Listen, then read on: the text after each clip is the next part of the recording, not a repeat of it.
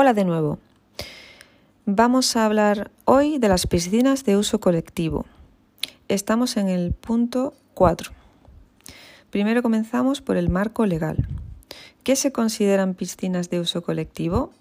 Pues son todas, excepto las piscinas privadas de uso familiar, a lo mejor pertenecientes a comunidades de vecinos de menos de 20 viviendas, las de baños termales, centros de tratamiento de hidroterapia y, por ejemplo, las que son eh, dedicadas exclusivamente a usos médicos o competiciones deportivas y demás. ¿Por qué? Pues porque están sometidas a una normativa, a una normativa específica. ¿Vale? Entonces, eh, ¿qué son piscinas de uso colectivo? Pues, por ejemplo, las que tenemos en Carranque, en la piscina olímpica, creo que es, y, de ese tipo. Entonces, ¿qué marco legal tenemos? Tenemos la Constitución española de base. En el artículo 43, que esto es muy importante que lo sepáis para oposiciones, se destaca o se refleja el derecho a la protección de la salud. ¿Vale? El artículo 43. Por lo tanto, tiene que estar en base eh, para realizar una normativa de piscinas. Luego tenemos la Ley 14 del 86 del 25 de abril, que es la Ley General de Sanidad, ¿vale? También se tiene en cuenta para realizar una normativa relacionada con piscinas. Luego tenemos el Real Decreto 742/2013 donde ahí vamos a ver los criterios técnicos sanitarios de las piscinas. Esto es muy importante para vosotros, así que os recomiendo que lo busquéis y le echéis un vistazo, ¿vale? Para ver qué criterios técnicos sanitarios eh, requieren las piscinas, sobre todo a nivel de cloración y demás, que también vamos a ver en este tema.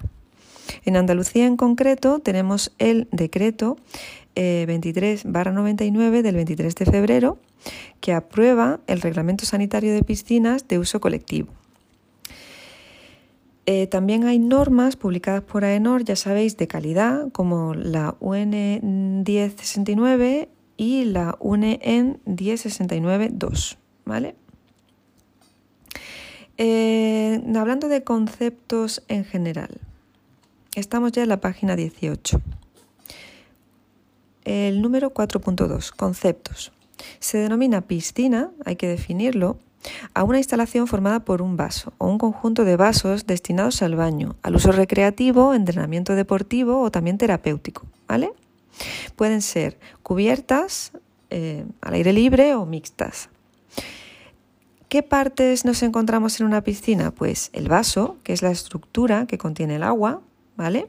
El vaso del agua termal o minero, perdón, minero medicinal, ¿vale? Es el vaso cuya agua de alimentación, es decir, el agua que llena la piscina, ha sido declarada, ya sabéis con qué leyes y demás, que la estuvimos viendo en los temas, eh, si no recuerdo mal, tema 3, el tema 2. Eh, ha sido declarada minero medicinal o termal. Es decir, que si está el, agua eh, que llena la piscina declarada así, será un vaso de agua termal o minero medicinal. También es importante que no esté tratada químicamente para que se considere así. ¿Vale?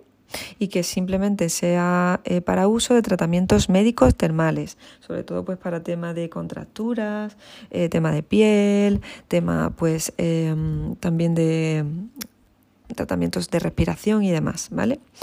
Eh, para tener una idea de este tipo de tratamientos os recomiendo que os echéis un vistazo al balneario de Carratraca, ¿vale? Que también lo tenemos aquí en Málaga. También al, al balneario de Lanjarón. Luego, otra parte de la piscina es la playa o el andén. ¿vale? Esta es la superficie que circunda el vaso de la piscina, la que está a su alrededor. La está la zona de baño. Se considera zona de baño el vaso y lo que hay alrededor del vaso, ¿vale? Es la, el área constituida por el vaso, el vaso en sí y el andén, ¿vale? Que es la playa que rodea al vaso. Vaya, el vaso y lo que rodea al vaso. Luego está la zona de descanso. Esta zona suele ser de, hierba o a lo mejor de, otro tipo de pavimento. ¿vale? Ahí pues para tomar el sol y estas cosas. Estamos en el punto 4.3, modalidades de piscinas. ¿Qué tipo de piscina nos encontramos? Pues eh, las piscinas están divididas según, las características arquitectónicas o instalaciones, ¿vale? O según también el tipo de usuario que se, las, eh, se encuentran en ellas, ¿no? Entonces tenemos piscinas de uso público. Las tenemos de tipo 1, que son las piscinas típicas, las públicas, de ocio, de parques acuáticos y también de spas. Spa significa sana per aquam, pero ese agua no es minero medicinal, ¿vale? Esa es la diferencia entre una piscina que sí es termal, como la de Carratraca que os he dicho antes. El tipo 2 es las piscinas típicas de hoteles, de alojamientos turísticos, de camping, ¿vale? O las que sí ya son terapéuticas en centros sanitarios. En Málaga tenemos una en donde está el centro de transfusiones. Eh, por esa zona de ahí, muy cerquita, enfrente, vaya un edificio al lado de donde está el centro de transfusiones en el hospital civil. Eh, que ahí tiene una piscina interior. Esa piscina sirve para tratar enfermedades de espalda, ¿vale? De recuperación, a lo mejor, eh, mm, no sé si te, has, si te has tenido algún accidente y te has tenido que recuperar de pues eh, a nivel de movilidad tienes esa piscina, ¿no? que tiene unas condiciones determinadas para ayudar a esa recuperación, pero no es un agua minero medicinal. Eh, por ejemplo, si una persona tiene una espondilitis anquilopoyética, también eh, la llevan allí pues para hacer escuela de espalda, unos ejercicios en, en ese agua y demás. Y mm, a lo mejor pues para si tienes tipo lumbalgia y ese tipo de cosas, también te pueden, te pueden enviar allí, ¿vale? Luego están las piscinas de uso privado, esta de, tipo 3A y 3B. Las 3A son las piscinas de comunidades de propietarios, de casas rurales o, por ejemplo, de agroturismo, también colegios mayores y demás. Y las 3B son las piscinas unifamiliares, ¿vale? Es decir, la diferencia entre la 3A y la 3B dentro del uso privado es que la 3A es de comunidades de propietarios, es decir, las comunidades de propietarios que tienen una piscina para toda la comunidad, ¿vale? Y la 3B es la que tiene pues esa piscina que tú tienes en la casa de campo y demás. La piscina natural, que es el último tipo, es aquella en la que el agua de alimentación, el agua que llena el vaso, es agua costera o continental. Esto es una pasada, ¿vale? Y está ubicada junto a su medio natural. Yo sé que, por ejemplo, en el Rincón de la Victoria hay urbanizaciones que tienen este tipo de piscina y la renovación del agua y la alimentación del agua es del agua del mar, ¿vale? Eh, bueno, ya eh, sería genial si la renovación del agua estuviera asociada al movimiento natural de las mareas, también de los cursos de los ríos, pero la que yo conozco es la que os acabo de decir. Luego pasamos al punto 4.4, características de las piscinas. ¿Vale? Eh, un segundín. Eh, cuando se construye el vaso de, una piscina se debe asegurar el qué, pues la estabilidad y la resistencia de su estructura. Tiene que carecer de ángulos, recodos u obstáculos. ¿Por qué no queremos ángulos en una piscina? Pues sobre todo por la higiene. No queremos ningún ángulo porque es mejor eh, una superficie redondeada para limpiar y no queremos obstáculos, pues sobre todo pues para que no haya ningún peligro para los bañistas, ¿no? ¿Qué más cosas? Eh, tenemos que mm, asegurar la libre circulación y renovación del agua. es una característica fundamental de las piscinas. ¿Vale? Luego, el fondo y las paredes del vaso. Es que estoy aquí peleándome con una cosa, perdonadme. El fondo y las paredes del vaso deben ser de cloro, de perdón, de color claro lisas, eh, revestidas de materiales antideslizantes, ¿vale? que no permitan que se resbale una, las personas en general, impermeables, pues para que escupan el agua, no sean porosas, ¿vale? Y no llegue el agua más allá del vaso de la piscina, resistente al ataque de los agentes de tratamiento, muy importante porque si no se erosionarían, ¿vale? Se erosionarían por culpa de estos productos de desinfección, por lo tanto tienen que ser resistentes a los mismos. Luego hay una cosa que es la pendiente, es decir, la inclinación que tiene al entrar a la piscina. Siempre hay una cierta pendiente. Yo os animo pues que busquéis, hagáis una búsqueda por internet, más o menos para que mm, asociéis un porcentaje de pendiente con una inclinación de una piscina, ¿vale? Porque aquí te dice que la piscina, la pendiente mínima de la piscina, del fondo, suele ser del 2% y la máxima del 10%, pero es que una pendiente del 10% es bastante elevada, ¿vale? Y ahora dice que más o menos el cambio eh, hasta una pendiente que no puede ceder el 35%, que me parece mucho, pues mm, es hasta una profundidad aproximada de 1,4 metros, ¿vale? Y menor a 2 metros. Pero dice que la pendiente de todas maneras del vaso nunca cederá de un 35%. Desde luego tiene que ir, ese cambio de pendiente debe ser moderado y progresivo Y también es muy importante que esté señalado, eso pues cuando vamos a las piscinas este veranito y las cogemos con muchas ganas, eh, si todo va bien y lo hacemos tan bien como hasta ahora, pues nos podemos fijar en estas cosas, en que por ejemplo eh, el punto de máxima y mínima profundidad está señalado y tiene que ser visible tanto desde dentro como desde fuera del vaso, ¿eh? en, los dos, en los dos sitios. Luego, el sistema de desagüe debe permitir el vaciado total del agua y en la zona donde hay un desagüe tiene que haber una rejilla, pues por si se cuela cualquier cosa, para que se que se retenga ahí y no pase a circulación y aumente la problemática. Ya sabéis cómo son eh, la y la SETAP, ¿vale? Entonces seguimos por eh, la clasificación y, y características de los vasos. Tenemos distintos tipos de vasos. Recordemos que vaso es eh, mm, donde tú acumulas el agua, ¿no? La zona de la piscina donde está acumulada el agua. Tenemos vasos infantiles o de chapoteo, que también se llaman, infantiles, los típicos de los niños, exclusivamente menores de 6 años, ¿vale? con una profundidad no superior a 40 centímetros, muy poquito, medio metro no es nada, sino coger un metro, recomiendo mucho que hagáis esto para ver estas proporciones, cuyo fondo no ofrezca pendientes superiores al 10%, ¿vale? y cuyo emplazamiento, sobre todo pues, para que no se desestabilicen los niños, no sea demasiado duro, y cuyo emplazamiento sea totalmente independiente del resto más que nada, pues para que no haya eh, un accidente, ¿no? Su sistema de depuración será también independiente. Otro tipo de vaso es el vaso de recreo y de uso polivalente. Este es, eh, este es, el típico, el del público en general, debiendo contar con zonas de profundidad inferior a un metro cuarenta, es decir, que te llegue eh, a una persona adulta, pues que no le vaya a cubrir entero más o menos una persona adulta eh, de hoy en día supera fácilmente el 1,40, ¿vale? Mm, que más o menos es donde, bueno, un niño de 6 años quizá ahí hay como un espacio vacío, ¿no? Pero bueno, una persona adulta eh, más o menos el metro 40 lo pasa. Luego están eh, los, los vasos deportivos y de competición y de saltos, ¿vale? Esto tiene que estar señalado, tiene que estar delimitado y sobre todo cuando el uso es, simultáneo para saltos y natación, pues hay que, digamos, establecer cuándo es para saltos y cuándo es para natación, pues para que no haya problemas, ¿vale? Luego tenéis aquí un decreto, que es el 742-2013, donde tienes una clasificación que es la que hemos estado viendo arriba de los vasos. Está la polivalente, ¿vale? De enseñanza de los niños de chapoteo, eh, todas estas pues son las típicas, las que están en las urbanizaciones, que tiene pues un vaso para niños y otro vaso pues general. Luego está el foso de saltos, que es una piscina en la que se, hay digamos un trampolín que es para saltar. Si es deportivo, pues por supuesto tiene que estar, eh, digamos, el momento en el que se haga el salto no pueden estar nadando. Luego están las de hidromasaje. Esto si tenéis a lo mejor eh, un, vais a, por ejemplo, en el GoFit, en Málaga, en Segalerba, pues tiene la zona del spa, ¿no? que tiene una, un vaso que tiene unos chorros, ¿no?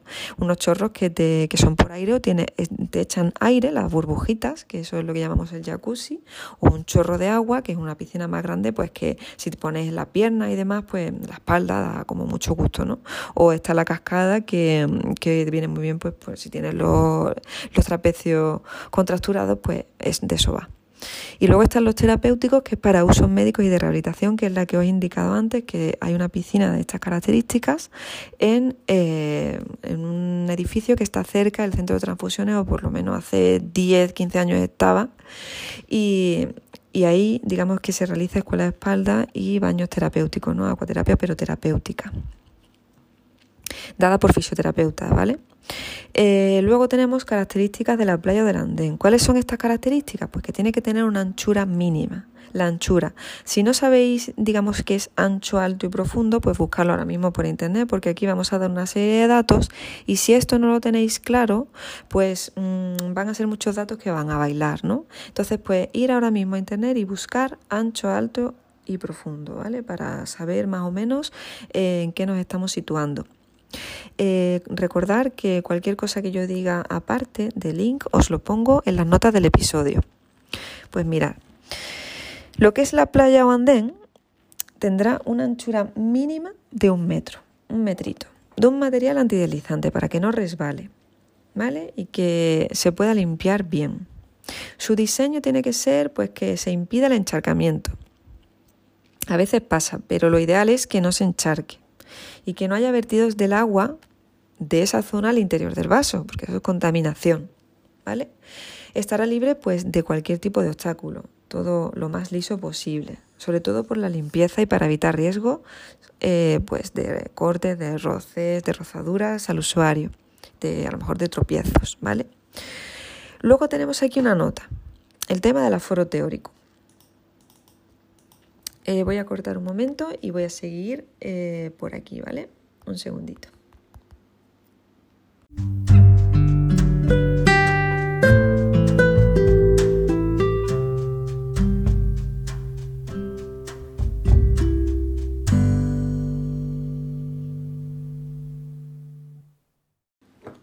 Seguimos. ¿Habéis buscado ya lo que es ancho, alto y profundo? Muy bien. Pues mirad, estamos en nota, en lo que pone nota, en la página número 20. El concepto de aforo teórico, es decir, ¿cuánta gente cabe en una piscina? Bien, pues esto, cuánta gente cabe en una piscina, es lo que se conoce como capacidad del vaso. Curiosamente, tienes que sacar este número eh, a raíz de lo ancho y lo largo. Multiplicar lo largo y lo ancho de la piscina, ¿vale? En metros cuadrados, porque es metros cuadrados de lámina de agua por cada bañista, ¿no? Y entonces pues varía en función de cada piscina. Por ejemplo, si es al aire libre, eh, tenemos 2 metros cuadrados por eh, bañista. Y luego, si es una piscina cubierta, 3 metros cuadrados por bañista. Y te propongo un cálculo. ¿Cuántas personas caben en una piscina de 6 metros de largo por 3 de ancho? ¿Vale? A mí me sale 9. ¿Y a ti? Muy bien, para esto os eh, pondré, digamos, un, enlace para que sepáis que, por ejemplo, piscinas pequeñas eh, de 3 metros de diámetro, ¿vale? Estamos hablando aquí de diámetro, una piscina pequeña más o menos son 10,5 metros cúbicos, que son 10.500 litros. Una piscina mediana son eh, aproximadamente 30.000 litros y una piscina grande son aproximadamente 75.000 litros, ¿vale? Para que lo tengáis en cuenta también para luego. Y os voy a añadir un enlace muy chulo, pues para que veáis cómo se calcula también el volumen de piscinas eh, con bordes redondeados, no solo las piscinas que son rectangulares o cuadradas, ¿vale? Eh, pero vamos, la pregunta que os lanzaba era esa, ¿cuántas personas caben en una piscina de 6 metros de largo por 3 de ancho si tenemos en cuenta una piscina al aire libre, si tenemos en cuenta que cabe, que una persona, tiene que haber una persona por cada 2 metros cuadrados? ¿Vale? A ver qué me decís. Bueno, entonces, tal, el cálculo de la superficie del agua te dice el cálculo de la superficie del agua, pues para tener esto en cuenta, es el resultado de la suma de las superficies de todos los vasos, excepto las del chapoteo. Pero vamos, esto lo que os vengo a decir eh, es un anexo, ¿vale? No lo, que me interesa es el tema de, en general, cuántas personas caben en una piscina de aire libre y cuántas en una cubierta.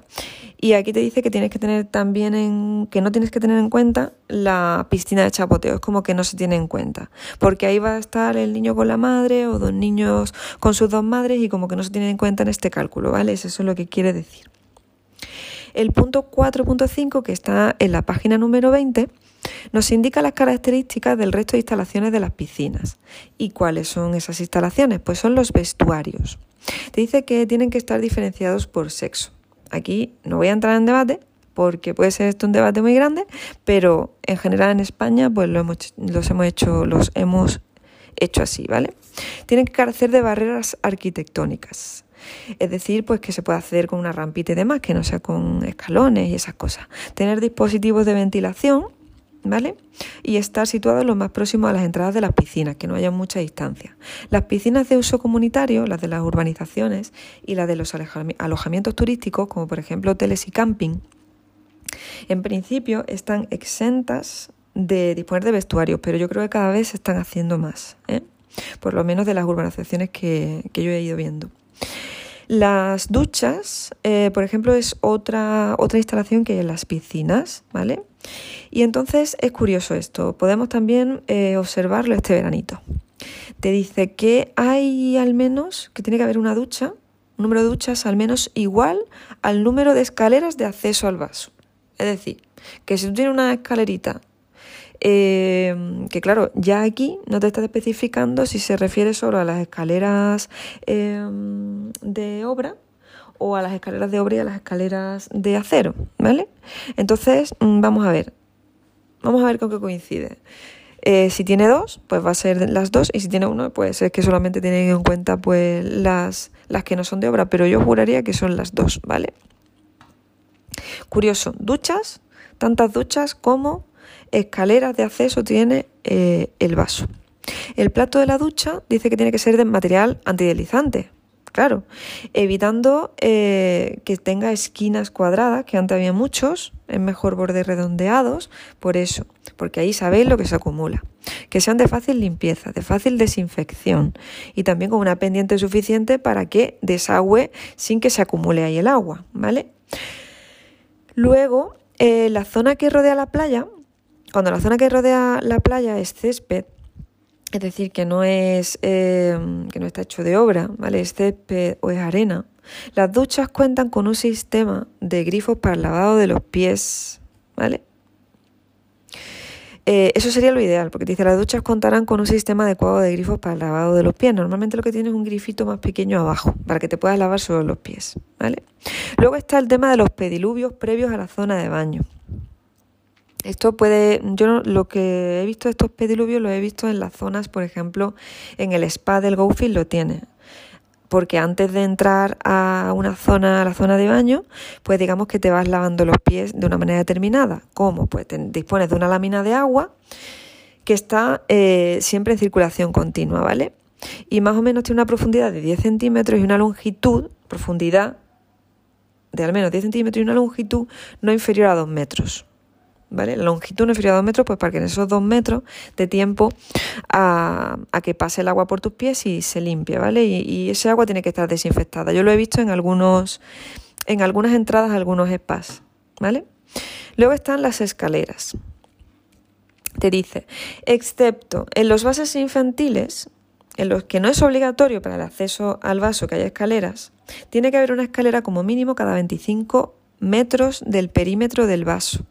¿Vale? Perímetro, todo lo que rodea. Lo ancho por lo largo, ¿vale? En las infantiles nunca he visto una escalera porque es que no hace falta para 50 eh, centímetros que de profundidad y también porque se supone que el pequeñito va a estar con su mamá o papá. Las escaleras serán de material inoxidable, ¿vale? General, vamos, sí, tiene que ser material inoxidable, de fácil limpieza y desinfección, con peldaños de superficie plana y antideslizante, para que no resbale, alcanzando bajo el agua la profundidad suficiente para subir con comodidad. Ja, sin llegar al fondo del vaso. Esto cuesta, ¿eh? Para esto hay que estar entrenado. Y si no, contádmelo. Te dice que las escaleras están empotradas pues para que no se vayan a, a salir, pero vamos, esto tampoco ocurre en todos los casos. Eh, sobre todo la idea de que estén empotradas es para evitar que se te vaya la escalera para ti. Y luego te dice, eh, yo os recomiendo que busquéis imágenes de, eh, de escalerillas, ¿no? la típica escalerilla que se le llama también, de acceso a los vasos de las piscinas. Pues te dice, teniendo los dos brazos, una diferencia de altura de al menos 30 centímetros, pero respecto a, lo que es la zona de la playa, ¿vale? O del andén. ¿Ok? Más que nada pues para que, no, para que te ayude a subir. Bueno, es lo mismo. Tú imagínate si ese asa estuviera más abajo. Te costaría, trabajo, te costaría más trabajo subir. El asa tiene que estar mm, elevada. Y si no, contadme si algunos habéis subido en las escalerillas posteriores de un de un barco. Eso sí que cuesta subir, ¿vale? Pues eh, para eso es esa elevación, ¿de acuerdo?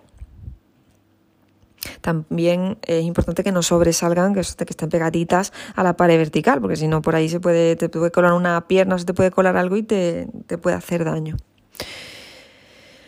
Bueno, ¿qué más cosas? Queda, mm, queda prohibida la existencia del canalillo lavapiés. Eso mm, yo todavía lo sigo viendo, ¿eh? que es como una especie de mm, canaleta ¿no? que va alrededor del vaso de, la piscina. Y da bastante asquito, esto es cierto. pero vamos, que yo lo sigo viendo.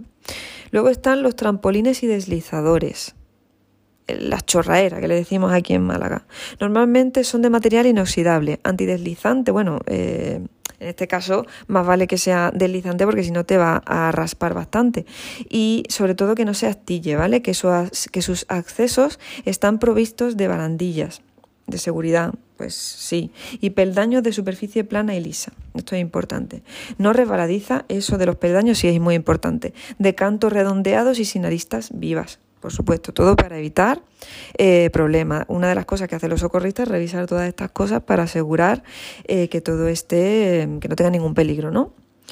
Queda prohibida la utilización de trampolines y palancas de altura superior a un metro en vasos de recreo y de uso polivalente, ¿vale? Que no sean eh, pues para, o sea, para uso de uso normal, unas palancas que no sean muy altas y unos trampolines que no sean muy altos, sobre todo durante su uso para finalidades recreativas, que es un baño pues, de verano, ¿no? Luego los deslizadores y toboganes, ¿vale? Está el trampolín que es con el que saltas, ¿vale? Bueno, eh, perdón, el trampolín es con el que salta, que me he equivocado yo. El trampolín es con el que saltas y este sí que no debe ser deslizante porque si no te ibas a, dar un buen coscorrón. Eh, y yo lo he visto en piscinas pequeñas de comunidades, y están pues muy cerquita, digamos, de, del vaso, de la altura del vaso. Eh, no lo recomiendo mucho porque, claro, si no tienes mucha soltura con el trampolín, pues igual no calculas bien y te llevas un susto, ¿vale? Luego el deslizador y el tobogán sí que es la chorraera, ¿vale? Que me he equivocado yo con el tema de la palanca. Entonces, deslizadores y toboganes serán de material inoxidable, lisos, sin juntas ni solapas que puedan producir lesiones al usuario. Eh, estamos en trampolines y deslizadores. Trampolín para saltar, deslizadores, la chorraera. ¿Vale? Eh, luego tenemos vasos independientes. Los accesorios a los que se refieren los apartados anteriores se colocarán en vasos independientes para evitar que haya accidentes. ¿Vale? Eh, luego tenemos flotadores salvavidas. Te dice, excepto en los vasos infantiles, que ahí no hay, porque se supone que el pequeñito estará con sus papás y sus mamás, donde no será obligatorio, por ello es, no es obligatorio, los flotadores salvavidas deben estar en número no inferior al de escalera, curiosamente. Pues habrá que observarlo. Y visibles y de fácil acceso para los bañistas. Cada flotador dispondrá de una cuerda. Y ahora esto es una cuenta, hace aquí una cuenta un poco enrevesada, yo la voy a tratar de resumir. La cuerda que tiene el flotador debe ser de longitud no inferior, es decir, de longitud mínima, a la mitad de la máxima anchura, no lo largo, sino lo ancho, del vaso más 3 metros. Un ejemplo, anchura del vaso 8 metros. Ponemos la mitad, pues 4 metros, pues le sumamos 3, 7 metros. ¿Vale? ¿Para qué? ¿Para qué se ajusta esta cuenta?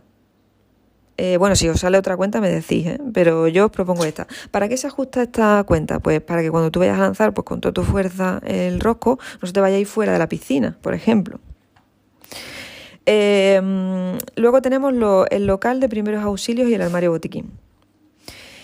Las piscinas de uso colectivo cuyos vasos tengan una superficie de lámina de agua igual o superior a 600 metros cuadrados, y para esto eh, os voy a poner en las notas del episodio varias cositas, ¿vale? Eh, aparte de lo de aprender a calcular los metros cúbicos de tu piscina, os voy a poner eh, os voy a poner lo de las escaleras, lo de la canaleta. Y Vamos a ver, eh, un ejemplo claro. Una piscina olímpica, ¿vale?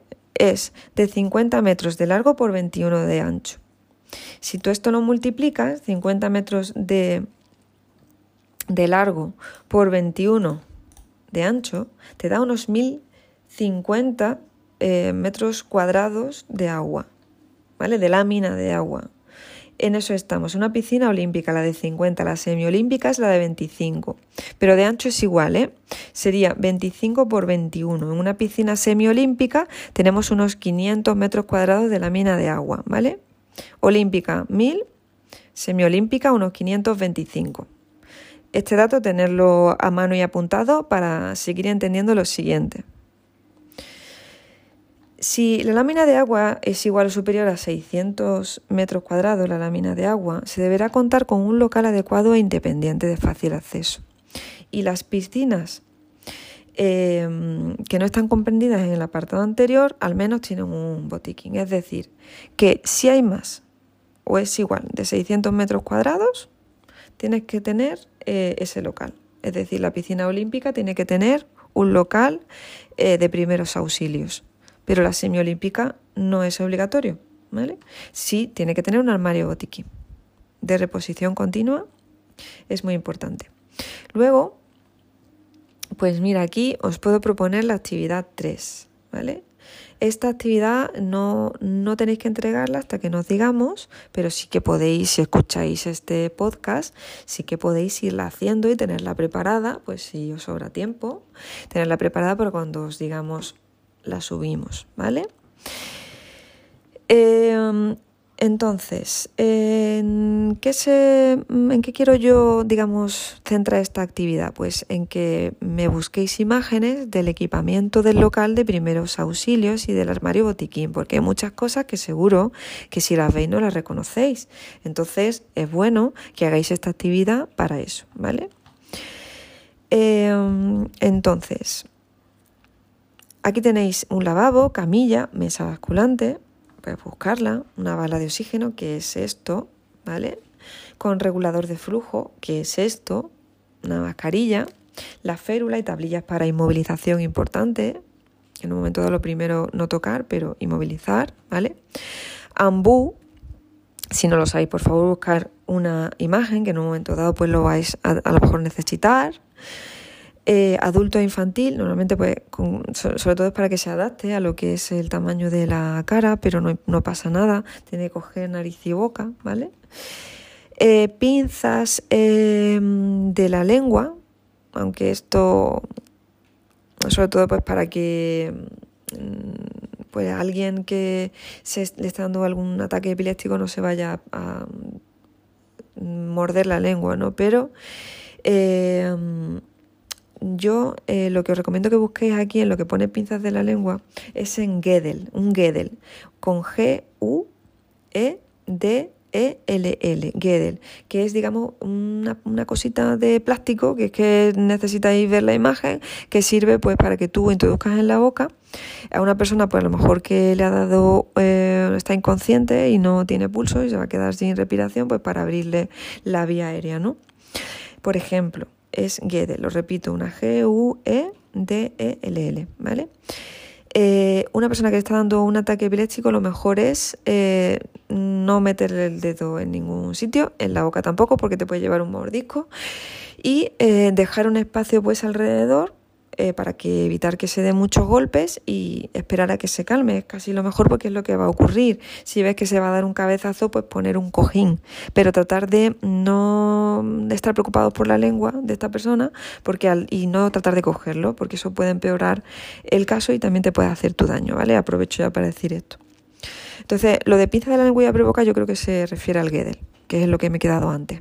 Luego tenemos tijeras curvas y rectas. Yo os recomiendo que miréis instrumental de quirófano para ver esto, ¿vale? Instrumental de quirófano donde vais a ver la cantidad de tipos de tijeras que hay. Es impresionante, ¿no? ¿Para qué sirven las curvas? ¿Para qué sirven las rectas? Porque alguna va a servir para cortar eh, un yeso, otra va a servir pues para hacer... Eh, para poner puntos y demás, que lo tengáis en cuenta.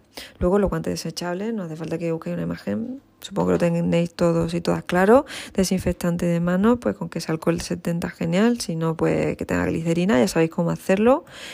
Eh, material de cura, también pues hay peróxido de hidrógeno genial, que es el agua oxigenada, material de cura, pues el algodón, el esparadrapo, una venda, una gasa, que es un apósito estéril.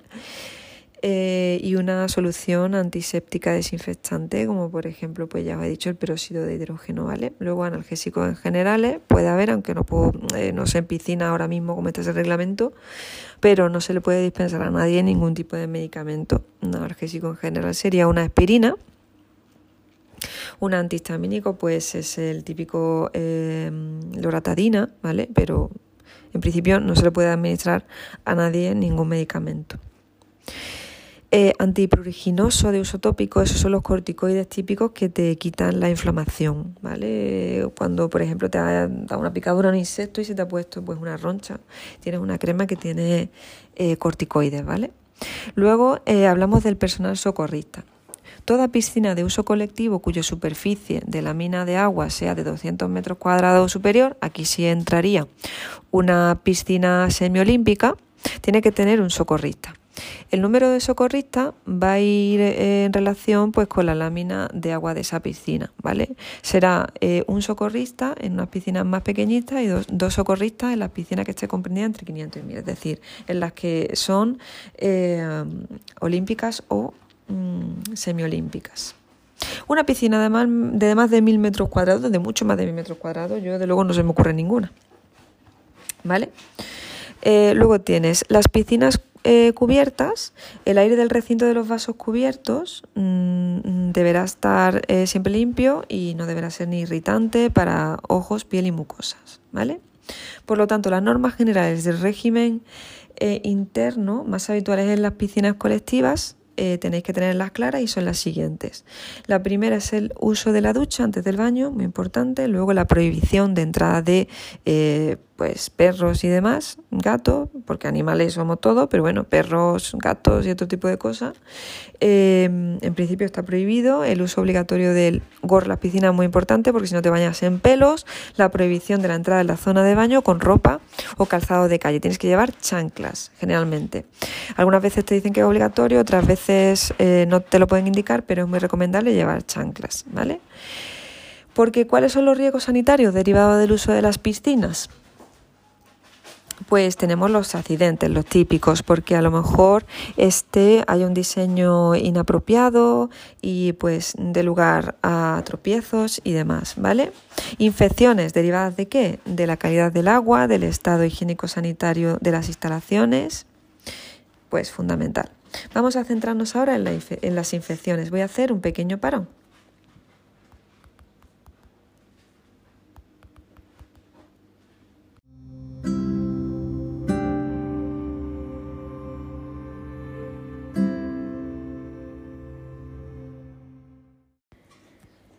Hola de nuevo, parado un poquito para beber agua y seguimos con las infecciones. Es el punto 4.6.1, ¿vale? ¿Qué tipo de infecciones eh, podemos encontrarnos en las piscinas? Esto es un tema pues, que, que hay que tener muy en cuenta, ¿no? Pues está claro, microorganismos patógenos. Para garantizar la calidad sanitaria del agua y evitar así riesgos para la salud de los bañistas, el agua tiene que ser ¿qué? tratada, que es lo que veremos en la siguiente parte, que ya lo dejaremos para otro audio. ¿Qué microorganismos patógenos nos podemos encontrar? Pues bacterias, que son causantes de enfermedades tipo otitis, que son muy frecuentes en niños y en niñas, en conjuntivitis, eh, sobre todo si abrimos los ojos debajo del agua, sin las gafas. Em, gastroenteritis si ingerimos ese agua. Luego también podemos infectarnos de virus, por ejemplo, los causantes de papiloma y de hepatitis A. Luego también nos podemos encontrar con hongos que pueden desarrollarse en zonas húmedas que están cercanas al vaso, al vaso de la piscina donde estaba el agua, ¿vale? Provocando enfermedades como por ejemplo el pie de atleta y la candidiasis. Ojo es que los hongos se desarrollan en zonas húmedas, calientes y oscuras. O sea que ya sabéis que los spas muchas veces cumplen estas condiciones. Pero teniendo una adecuada higiene no ocurriría nada. Luego, tenemos las algas. Las algas pueden proliferar debido a que los tratamientos son inadecuados. Por ejemplo, que hay presencia de nitratos que contribuyen pues, a que proliferen o que le está dando demasiada luz.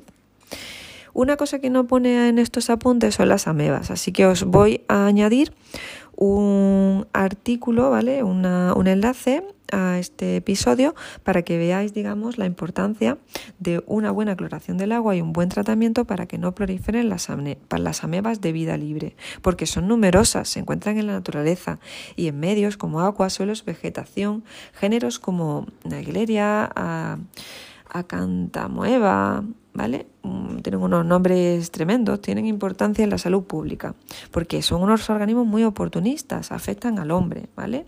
E incluso se le llama enfermedad de los nadadores.